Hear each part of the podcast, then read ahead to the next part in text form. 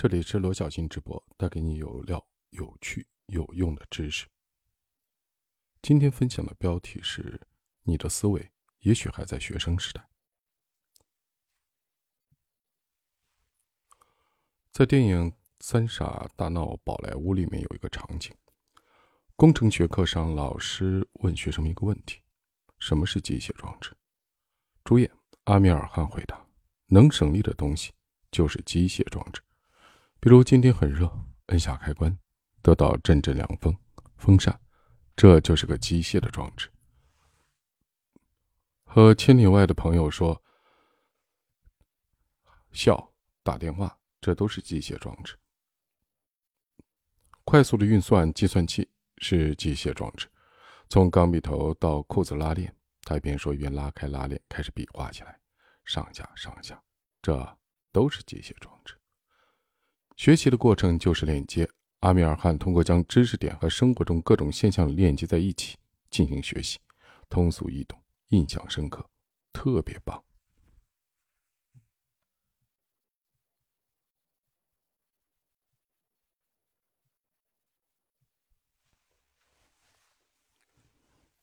可老师却对这样的回答嗤之以鼻，竟然反问道：“考试你也这么写？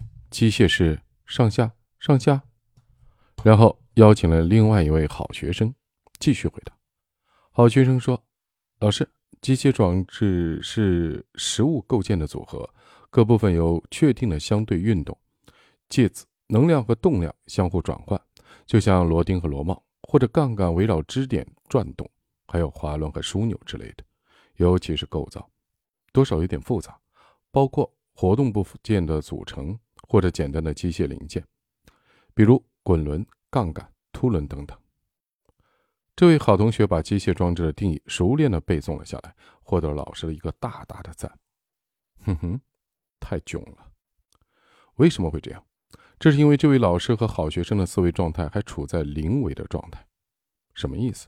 所谓的零维的思考方式，就是点状思维，就是学习和思考的过程中，知识点没有发生链接。而是像一个个孤岛一样，单独的存在于你的大脑之中。可所有的学习和思考，不应该都是链接产生的吗？为什么会有零维的状态？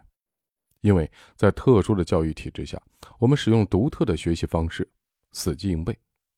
某个知识点，你不需要知道它从何而来，也不需要知道能用在何处，更不需要知道它和其他知识有何关联。只是因为考试的需要，所以。它需要被我们记住，这虽然能够帮助我们在考试中获得好成绩，可一旦毕业或考试结束，这个知识点就像宇宙中的一粒星辰，再也找不到，也没有任何用处了。这也在很大的概率上回答了为什么好学生到了社会中、到了实践中往往一塌糊涂的原因。在现实生活中，没有人会问你这个定义是什么意思，那个定义是否正确。现实的生活中，只有一个个具体的问题需要你去运用学过的知识，链接到现实中来解决眼前的困境。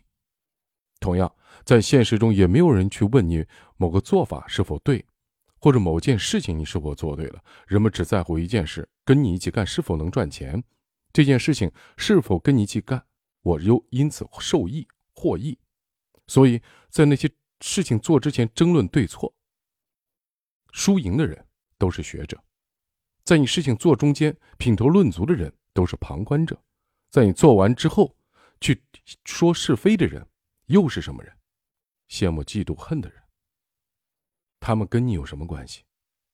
屁关系都没有。这就是为什么很多在学校里成绩优秀的学生在社会中混的并不怎么样。我刚刚说过，因为他们用零维的。点状思维遇到问题后的第一反应依然是这道题答案是什么，然后在脑海中查询相关的知识点，结果查无此物。这就像前两天我在朋友圈发了一几句话，这句话是这几年学习的一个成果。不管是萧条经济的回归，这是保罗·克鲁格曼的观点，还是黄奇帆战略和选择中的观点，还是这三年中疫情，我们每个中国人的感受。我们深刻的感受到了这个世界发生了巨大的变化，我们钱难赚了，事难做了，但其他国家呢，也难赚了，也难做了。为什么？人类处在一个关键的转折点，是中国的冉冉升起。在基辛格博士来看，这就是地缘军事，呃，外交的一种转变。在我们经济上来看，这也是从信息革命向下一个 GNR 革命起点革命开始转换的一个开始。如果说2018年不是元年，那么2019年就一定是元年。但在国际上，大家都认为2018年不，2008年就是以美国次贷危机为始，其实已经进入了，只是没有那么明显。它会带来什么呢？就是我们现在倡导的，世界上任何一个现代的强国，请注意，我说是现代强国，都是通过消费引领全球经济的。你不可以想象，我全世界争拼命的搞出口导向，出口导向，你出口都出口给谁了？不就是美国为首的西方世界吗？有例外吗？你看看亚洲四小龙，看看现在的越南，不都是这样吗？我前两天朋友圈就说了一个实话。我说，世界现代强国没有一个是靠出口导向变成强国的，你顶多当小弟，像日本、韩国，你当老大，你必须买别人东西啊，别人不不跟着你混就赚不到钱，他才愿意叫你老大，这很现实。就像我们在工作中、生活中，你的顾客当然是你老大呀，否则你卖什么东西？但是问题在哪里？东西、商品。它总有一个尽头，因为自动化、无人化、机器人化就一定会带来商品的极大的满足。但是什么是满足不了？人类的幸福感，人类的欲望，这是靠什么？靠体验完成的。所以说，服务业在任何发达城市，我都不敢不说国家了。你去看一下，宁波刚刚公布了一季度的 GDP 三千八百亿。一二产和三产是一产的多少倍？再看看三产比二产又高了多少？所以说，宁波还是一个外贸城市、制造业大城。我说了句实话，但是一个知识分子呵呵突然在朋友圈开始开骂我，还是我曾经打过交道的一个建筑师呢，四十多岁。因为这里面很重要一个观点就得出来了，因为黄奇帆老师也讲了，国家在今年初也讲过。二零三五年，中国会有八亿的中产，八亿的中产从哪儿来呢？两亿是进城务工的农民变成市民，还有一亿在农村要变成中产，靠什么？农村就靠的是城乡要素的全要素流动，靠财产性收入。城市靠什么？城市就让这两亿进城的农民变成市民，最重要是让他们在这里能安居乐业。孩子能在这里就业，变成中产阶级，这些都要靠国际国内大循环。这是所有强国必由之路。这不是说谁搞你或者不搞你，这是一个常识问题。但是没有人去关心我在讨论什么，只是在他立场上叫嚣而已。这就是现在舆论的现状，或者说是现在人不学无术的现状。他不去想，不去研究。就是点状思维，他可能执拗于某一个点，去攻击所有跟他点不相同的东西。也就是我们常讲的，身份是一个人赖以生存的根基，立场是一个人抱团取暖的根基。这就是点状思维，这就是固定思维，这就是以身份论对错，以立场分先后的很可怕的狭隘的民族主义思维。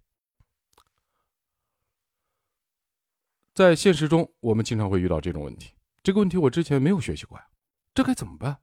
大脑中一片空白，眼中一片茫然。这题太难了，做不了。应试教育训练出一堆思考能力是零维的人，虽然已经毕业很久了，但思考的方式还在学生时代。想想还是蛮可悲的。我遇到这个建筑师，后来没办法把他删了，因为他问的问题跟我写的东西一点都没有任何关系。我说我在阐述一个事实，麻烦你可以看一下，参考一下战略思维。哦呀，就是回过来话就特别刺耳难听。问题是我跟他连面都没见过。当然了，为什么提这件事儿呢？就是这种事情，我开始回了两句，很认真的，是以为跟他探讨一件事儿，后来发现他全是情绪，只好删掉。不要跟认知不同的人做任何的沟通，太太浪费时间了。我们要从零维的状态上升到一维的思考方式——线性思维。那什么是线性思维？所谓的线性思维，就是将两件事、两个概念像一条线一样的串联起来，彼此关联，相互链接。我们的学习是靠链接完成。比如小时候我们是怎么学汉字的？就是我们把看到的某个事物对应到某个汉字，再对应到某一个读音，我们就知道这个汉字怎么读，代表什么意思。没有这些图片或者实物的链接，小孩子是学不会汉字的，他只能死记硬背。我们思考问题也可以靠链接来完成，由 A 推导出 B，由 B 联想到 C。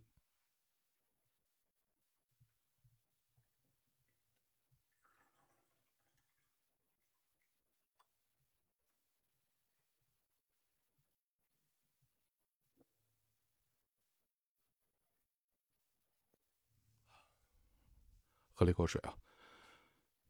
比如《论语·子路》中的经典的语录。名不正则言不顺，言不顺则事不成，事不成则礼乐不兴，礼乐不兴则刑罚不重，刑罚不重则民无所措手足啊！无所措手足应该是后来的手措手足无措的成语来源。这个彼此链接、逐步推导的过程，就是线性思维。线性思维是逻辑思考的基础。如果无法有效地建立事物之间的联系、因果关系，你的思维就会变得一片混乱，甚至表达都会出现问题。一会儿说东，一会儿说西，听的人根本就抓不住你的重点。突然蹦出一个结论，也没有证明的过程，让人听了发懵。那么该如何从零维的点状思维升级到一维的线性思维呢？如何建立各种概念事物之间的链接呢？接下来我们就来讲一下建立链接的三种方法。第一演绎法，哎呀，这段在另外一本书里读过，哈 哈一起复习一下。演绎法就是由因推导出果，由一般推导出特殊的思维方式。演绎法就是逻辑思维的基础。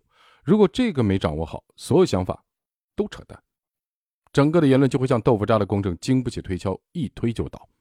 比如，你看下面的言论有逻辑。你别看某某捐了多少款，他就是为了逃税吧？他传的那么暴露。活该被四郎盯上。你说他打球不行，那你行你上啊！我们经常会听到这一类的神逻辑，乍一听好像是那么回事，可是细细一想，这逻辑好像有点不太对劲。那么究竟是哪儿不对劲呢？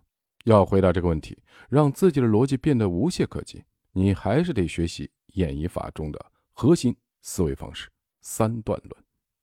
什么是三段论？简单来说，这是一种。大前提、小前提、结论式的推理过程，其基本的逻辑是：如果大前提是什么，且小前提是大前提的一部分，那么小前提也是什么？比如著名的苏格拉底三段论：大前提，所有的人都是要死的；小前提，苏格拉底是人；结论，所以苏格拉底是要死的。嗯哼，怎么样？无可辩驳。这我讲一个亲身经历啊，前两天在北京开会。开完会以后，我跟我们投，呃，投资公司的这个同事领导一起沟通一件事儿。其中有一个领导，我接触过几次，但是没有领略他的，呃，这个叫什么可怕。我关于一个小的问题，我们几个要会商一个结论出来，然后他就讲了一个逻辑。他的逻辑其实就讲了三句话，是典型的三段论。讲完之后，其实我已经信服了，我决定就按他说的办。然后我又再次确认了一遍。然后当即表示：“我说你的逻辑思维太精辟了，不用说，按这个办，听您的。”这个时候我就发现，高手真的就是高手，他也是一个领导，真的就是表面上一个可能错综复杂的、牵扯多方利益的问题，在他的眼里其实就是洒洒水了，因为从逻辑层面把这个事情就给你推导出一个结果，你怎么折腾这个事肯定是这个方向。与其穷折腾、瞎折腾、乱折腾、耗费精力，不如现在就直接拿到结果。果然，用他的方案，路程最短，耗费的精力最少。好，我们继续。也许你以前已经听过三段论，但是感觉这种说话方式，哎，好费劲。其实不是，我觉得逻辑的沟通是最省时间、最简洁的。呃，平时很多人不这样说话，好像只有科学研究学术论文用到这种文体。其实三段论的应用范围很广，大到治理公司、设计产品，小到说一句话、写一段文字，其实都需要用到三段论，它是你逻辑的基础。只是在实际的应用中，它并不是那样的标准的三段形态，或是隐去了大前提，或者是隐去了小前提，或者隐去了结论，因而才让你忽略掉了它的存在。我们回到前面的三句神逻辑。你别看某某捐了多少钱，他只是为了逃税吧？之所以这位同学有这样的言论，是因为在他的大脑中可能有这样的一个价值判断：只要做好事的人都是自私的目的，都有自私的目的。这个是他的大前提。我们是用三段论的方式拆解一下他的逻辑的判断：大前提，做好事的人都是自私的目的；小前提，某某某捐钱了，他在做好事；结论，某某某一定有自私的目的。所以。他得出了某某某捐钱是为了逃税的结论，只不过他在表达的时候把这个大前提给隐藏了，因此我们才会觉得这个逻辑听着哎哪儿不对劲呢？这个不对劲，就是指那个没露脸的错误的大前提。我们再来看另外一句，他穿的那么暴露，活该被色狼盯上。这句话可能隐藏了什么大前提？我猜他脑海中大前提可能是受害者必有罪。大前提，受害者必有罪；小前提，他是受害者。结论，他一定有罪过。什么罪过？穿着暴露嘛。所以他得出这样的结论：他穿的那么暴露，活该被色狼盯上。可是这个大前提是对的吗？所有的受害者都有罪吗？穿着暴露也是一种罪过吗？他的逻辑千疮百孔。我们可以看到，这些因果的推论其实都符合三段论的形态，只是隐去了大前提。而错误恰恰就发生在这个大前提上，这就像说起了我前两天删掉的那个建筑师一样的，就是这样，它隐含了一个大前提，就是只有卖东西才能发财。换句话说，只有不停的出口才能发财。这个大前提是这样吗？这个东西就值得深思了。是工业革命是这样，信息革命是这样吗？为什么我笑呢？大家想想看，你们自己身边发生的所有的事情。这个时代正在来临，对吧？淄博烧烤是卖烤肉赚的钱吗？卖烤肉其他地方卖不了吗？为什么大家都要跑到淄博去？很多，因为我们前两天跟投呃投资的朋友也在聊，我身边的朋友也在聊，都说淄博这个事情，他是卖东西吗？如果你认为他是在卖烤肉，你永远发展不起来。这就是一种很狭隘的思维，这是小农思经济思维的一种变啊，一种变种，对吧？只能我卖东西，我赚你的钱，这就是没没有一点点这种互相交易的这种逻辑。这个我就不展开了。这个大逻辑本身大前提就错了。什么叫发财？什么叫什么叫发财？或者说什么叫利润，这个事儿都得先搞清楚。靠剪刀差赚钱，高买低卖，呃低低买高卖，这是生意，但它不是所有的生意，真的不是所有的生意。现在人们是愿意为幸福买单，为满意买单，为体验买单的。一直在讲体验经济，讲在服务业，很多人一说到服务业就是虚的。我一听到这话，我都崩了，不想跟这些人沟通。没办法，呃，遭受太多打击。但是，曾经有一个同事也问过我：“那你遇到这样的情况，现实中面对面的时候，你怎么办？”我说：“我没什么方法，我一般就是沉默不吭声。大部分的时候不吭声，听他讲。为什么？如果我脱离不了现场，要表示对对方最起码的礼节上的尊重，面带微笑，听就行了，不做任何回应。因为你的任何回应，回应不好，他认为你对他有意见。”回应好了，他更上瘾了，讲的东西都是没有逻辑的东西，怎么办呢？当然，我也会经常反思，我在表达一件事情也经常会没有逻辑。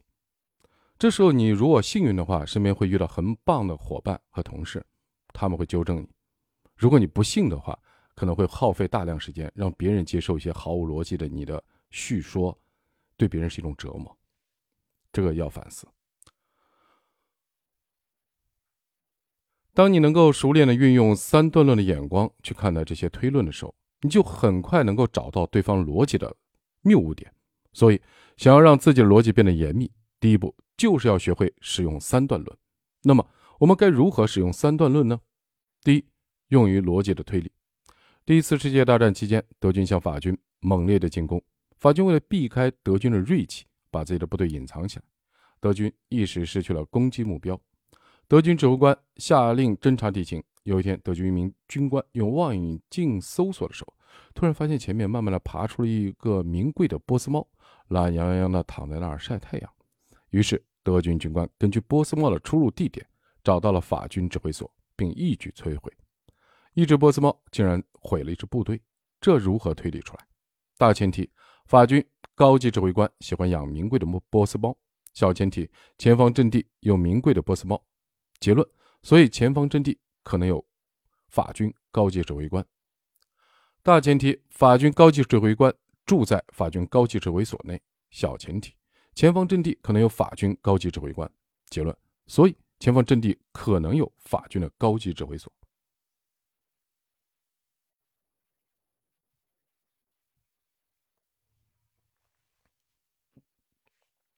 二、用于逻辑验证。说出神逻辑的人并不会被抓，但他会影响你的思维逻辑。当不该链接在一起的两个要素链接在一起，而你又没有察觉，便会进一步的推导出更多的逻辑的谬误，最终导致你的思维一片混乱。比如你是爱国的，所以我去砸日本车。哎，其实我老早就想说这事儿，你阻止我，你就是卖国的，因为你是卖国的，所以你的观点就是不对的，而我的观点和你不同，所以我的观点是正确的。真的，现实中很多朋友也是这样。网上的键盘侠在现实中都有投射的，虽然伪装的很好，就是以爱国与卖国来断定一切。实际上，有一些是恨国党、爱国党。什么叫爱国？真正的爱国就是让你每一个老百姓的日子过得越来越好，把你的事情做好，不是一些闲的蛋疼，骂政府、骂这个、骂那个，这都是傻逼。那么。我们除了找到隐藏中隐藏掉的错误的大前提，还有没有其他的方法来识别谬误呢？三段论中有五项基本原则，分别是：第一，四项错误；第二，中项两不周延；第三，大项扩大，小项扩大；第四，前提都为否，结论不必然；第五，前提有意否，结论必为否。关于这五点的介绍，网上已经很多了，啊，大家可以自行百度啊。三，用于预测未来。当我们掌握了一项基本的规律的时候，我们就能以此为大前提做一系列的推演，进而对未来的事物的发展进行预测。比如，我们抬头看天，发现阴云密布，让我回家拿来把伞。这是一个生活中常见的情形，也是我们解决问题的一种最基本的思考的方式，叫做空雨伞。什么意思？空，抬头看天空，把握事实和现状。雨。可能要下雨，解释预测，伞回去拿把伞，行动提案。但这个过程我们省略了一个大前提：阴云密布的时候，有百分之七十的概率会下雨，这是一条规律。因此，如果用三段论的方式把上面这个逻辑大概的翻译一下，就是大前提：阴雨密布的时候，有百分之七十的概率会下雨；小前提：现在阴雨密布。结论。未来有百分之七十的可能性会下雨。解决方案：拿把伞。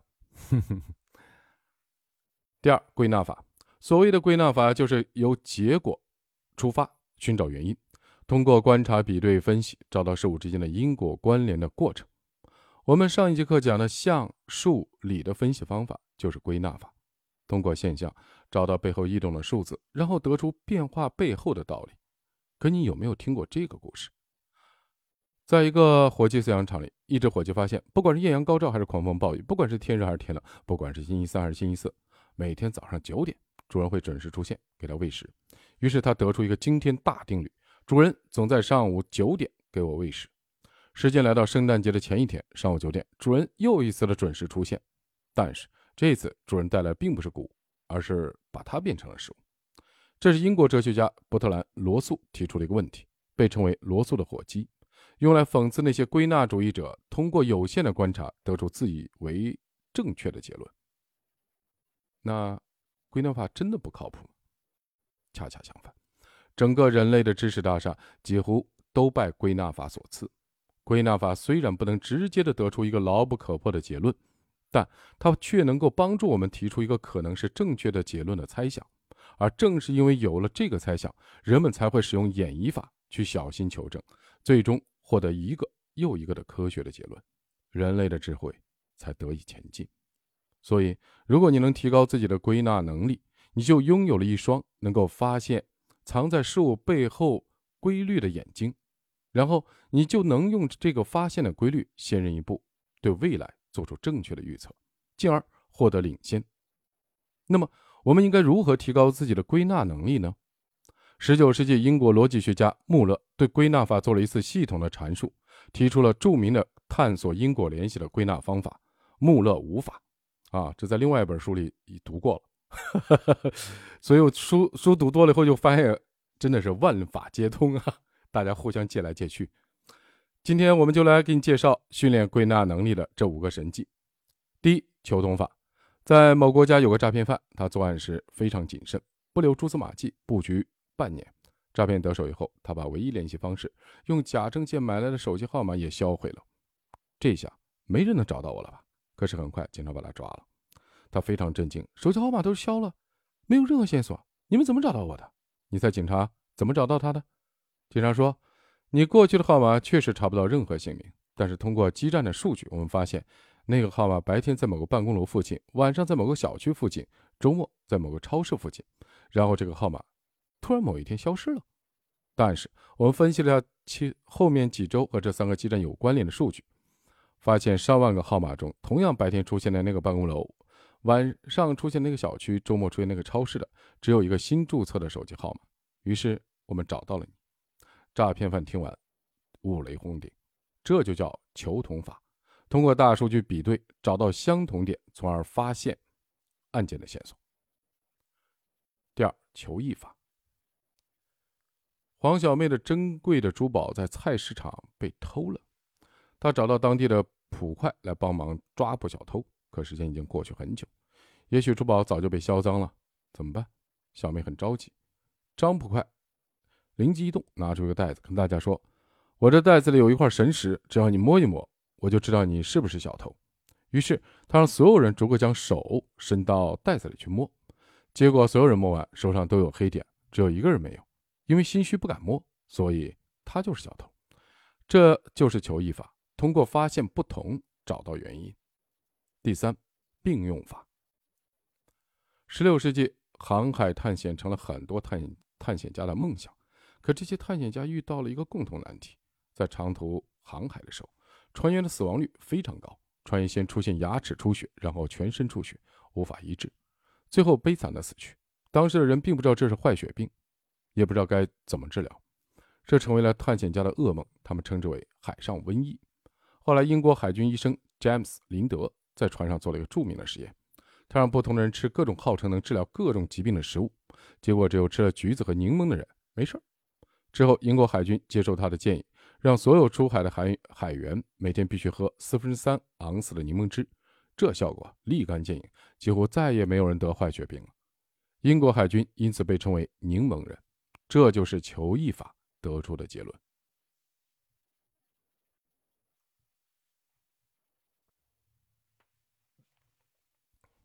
可是后来又陆续发现了橘子、德国酸菜、白菜、麦芽都能治疗坏血病。显然，它们含有一种共同的物质，这是什么呢？经过多位科学家共同研究，用求同法，在这些不同的食物里发现了同一种元素，后来被命名为维生素 C。也正是这种元素，有效地治疗了坏血病，从此坏血病得到了根除。维生素 C 被发现的这个过程，就用的是并用法、共变法。一九六四年。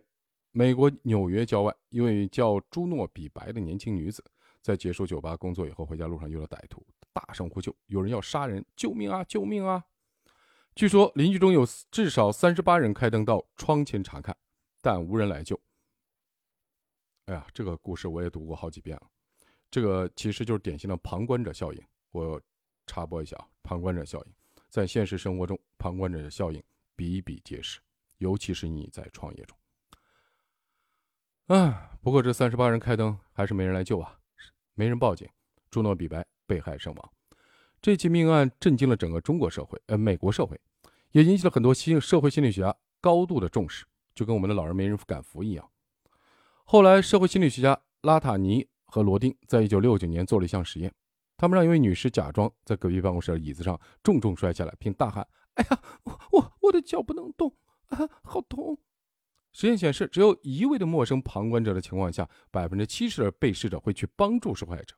可是，如果现场出现两名旁观者，这个比例降到了百分之四十。当受害者周围的旁观者越多，伸出援手的比例却变得越低。每个人都觉得别人可能就会帮助他的，帮助的责任被分摊了。于是，最后谁也没有伸出援手。后来，这种现象被称之为旁观者效应。这就是共变法。通过发现有两个因素，也就是旁观者数量和伸出援手的比例总是同时变化而得出的结论。我发现一个很好玩的事情，就是我们我现在读的，就是书读的越多，越发现很多故事都有不同的版本、不同的描述，会讲是同一个道理，或者是因为同一个故事引申出两个以上的道理。五剩余法，一八四六年，天文学家在观测天王星。呃，观察观测天王星的时候，发现它有四次偏离了预定轨道。经过分析，发现其中三次偏移是因为它受到了已知行星的引力影响，还有一次原因不明。于是科学家就推测，一定存在另一颗没有被我们发现的行星，导致这次天王星的偏离。根据这个猜想，天文学家们运用天体力学的理论，计算出了这颗未知的行星的轨道，并且最终在1846年9月18号，用望远镜与计算。相差不到一度的地方，发现了这颗神秘的行星——海王星。海王星的发现就是运用了剩余法。第三大类是类比法，类比法就是拿一件事来理解另一件事儿，它不像演绎法那样从一般到特殊，也不像归纳法那样从特殊到一般，它就是从特殊到特殊。嗯，就比如说，人就像一瓶饮料。你别看他在外面有多么靓丽，朋友圈的动态多么令人羡慕，他到底是怎么样的人？是烈酒还是苦水？你只有打开瓶盖，深度的接触一次才知道。这就是类比法。但是你仔细想想，饮料和人这两者有什么关系？就被这么一联系，好像听起来挺有道理的，形象又深刻。这就是类比思维的奇妙之处，它可以帮助我们用一个熟悉的事物，快速的理解另一个陌生的事物。再比如，小米的生态链中有很多既不高科技也不智能的生意，比如毛巾、床垫等等。小米不是要做科技界的无印良品吗？怎么现在不科技也做了呢？小米科技的副总裁刘德说：“这类生意对小米来说就是烤红薯生意。什么意思？小米发展到今天，已经有三亿的用户了，其中两点五亿是活跃用户。”他们除了需要小米手机、充电宝、手环等科技产品，也需要毛巾、床垫等高品质的日用品。所以，与其让这些流量白白的耗散掉，不如利用这些流量来转化一些营业额。就像一个火热的炉子，它的热气散就散了，不如借助余热，顺便来烤一些红薯。这就是烤红薯生意。短短五个字，就把这个事情概括清楚了，通俗易懂又透彻传神。类比法就像大脑里的封装技术，它能帮你把一些极其复杂的逻辑、概念、信息，用一个非常简单易用的外壳包裹起来。你一看到这个壳，就不需要了解里面的具体构造，就知道它是什么，能怎么使用，从而帮助你降低认知的负载，提高思考的效率。比如你的公司网站也拥有富余的流量，你可以马上的联想到，也可以试着做一笔烤红薯生意，而不需要再复杂的。解释一遍，光说不练假把式。如果你只知道这三种链接的方式，没用，不会有人来问你：哎，什么叫归纳法呀？什么叫简易法呀？你以为都是你学生啊？就算你倒背如流，实际工作中从来不用，你的思维还是在零维状态。这就是学者跟创业者、实践者的不同。学者只能用来干什么？总结，事后总结，然后干什么？提升理论。就是我们三段论的一个大前提，指导日后的实践。但你在做的过程中，千万不要听他们的。你得把这些方法锻炼成你大脑的基本功能。具体什么锻炼？怎么锻炼？大脑就是一块肌肉，大脑中各个神经元的链接的强度是需要经常的链接才能加强的。所以你得把握每一个机会，不管你看到新知识、旧知识，都要试着去做一些链接的练习。首先，学习新知识以后的链接练习。如果你刚学到一个新规律，可以试着找到一种现象，然后用演绎法做出一番预测。比如，你刚学会了供需理论，就可以试着结合目前的大豆产量、市场的需求需求情况，预测一下明年大豆价格的走势。结果对不对不重要，重要的是把学到的知识用起来，与你的既有知识链接起来。如果你刚学到一个新概念，你就可以试着寻找一下生活中的哪些现象也能归纳出这个结论。比如今天刚学到一个概念叫做旁观者效应，那么你可以立马在现实生活中找到真实的案例，看看是否也出现了这个效应。如果你刚学会的是一个比较复杂的理论，那么你就可以试着用类比法寻找一个简单形象的物体来给它做一次封装，让它变得简单易懂。哎，这个最简单了，你就把区块链拿出来类比一下日常生活中，最好让你妈妈都能听懂，这是最简单的。比如什么是零维的思考方式？你可以回答。大脑的状态就像是一个录音机，只能播放预先设置好的固定内容，挺好。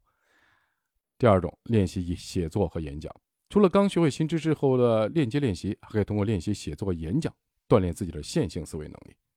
这两种方式不可能像思维导图那样把所有知识彼此的关系都平铺在一个平面上，而必须通过线性的方式展开。因此，上下文之间就需要很强的逻辑关系来连接，需要结构严密。经得起推敲才行，不然读者就会看不懂，或者理解起来很吃力，或者你的内容破绽百出。有些人说，写作和演讲是把学到东西输出，输出才是最好的学习方式。其实，输出不是重点，而是通过输出的手段，强迫你把自己学习到知识点建立起结构严密的逻辑链接，这才是重点。因为只有发生了链接，特别是需要输出让别人能听懂的逻辑严密的高质量的链接，学习。才会真正的发生。赞。很，我自己多次在直播中也分享，为什么这几年读书完了那么爱写笔记。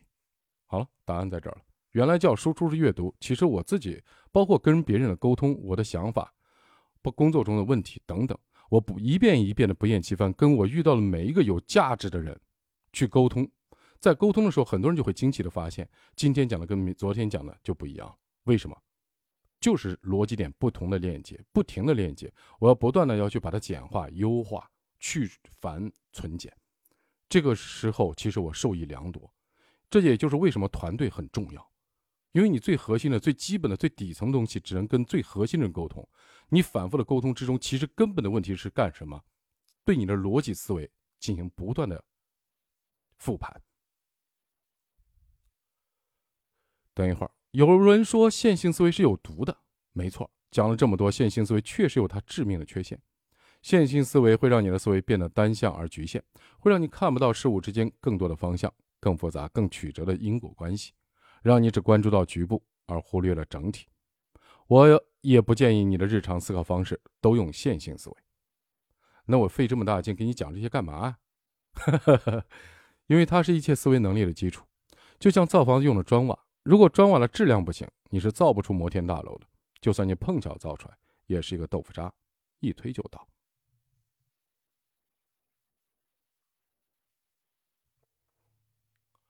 那么，如果你已经能够锻造出坚实耐用的砖瓦，下一步该如何造摩天大楼呢？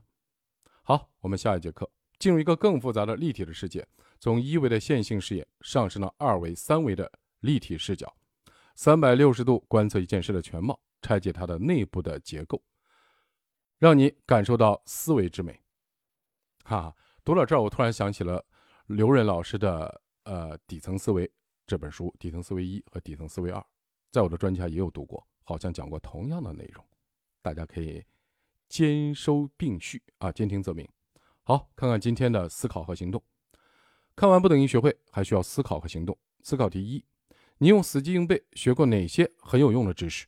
但是却从来没有使用过的，啊，是英语算不算？思考题二，你说他打球不行，你行你上啊，请用演绎法来分析这句话的逻辑谬误。啊，这个留给大家吧，我这边要赶火车出差了。好，下次再见。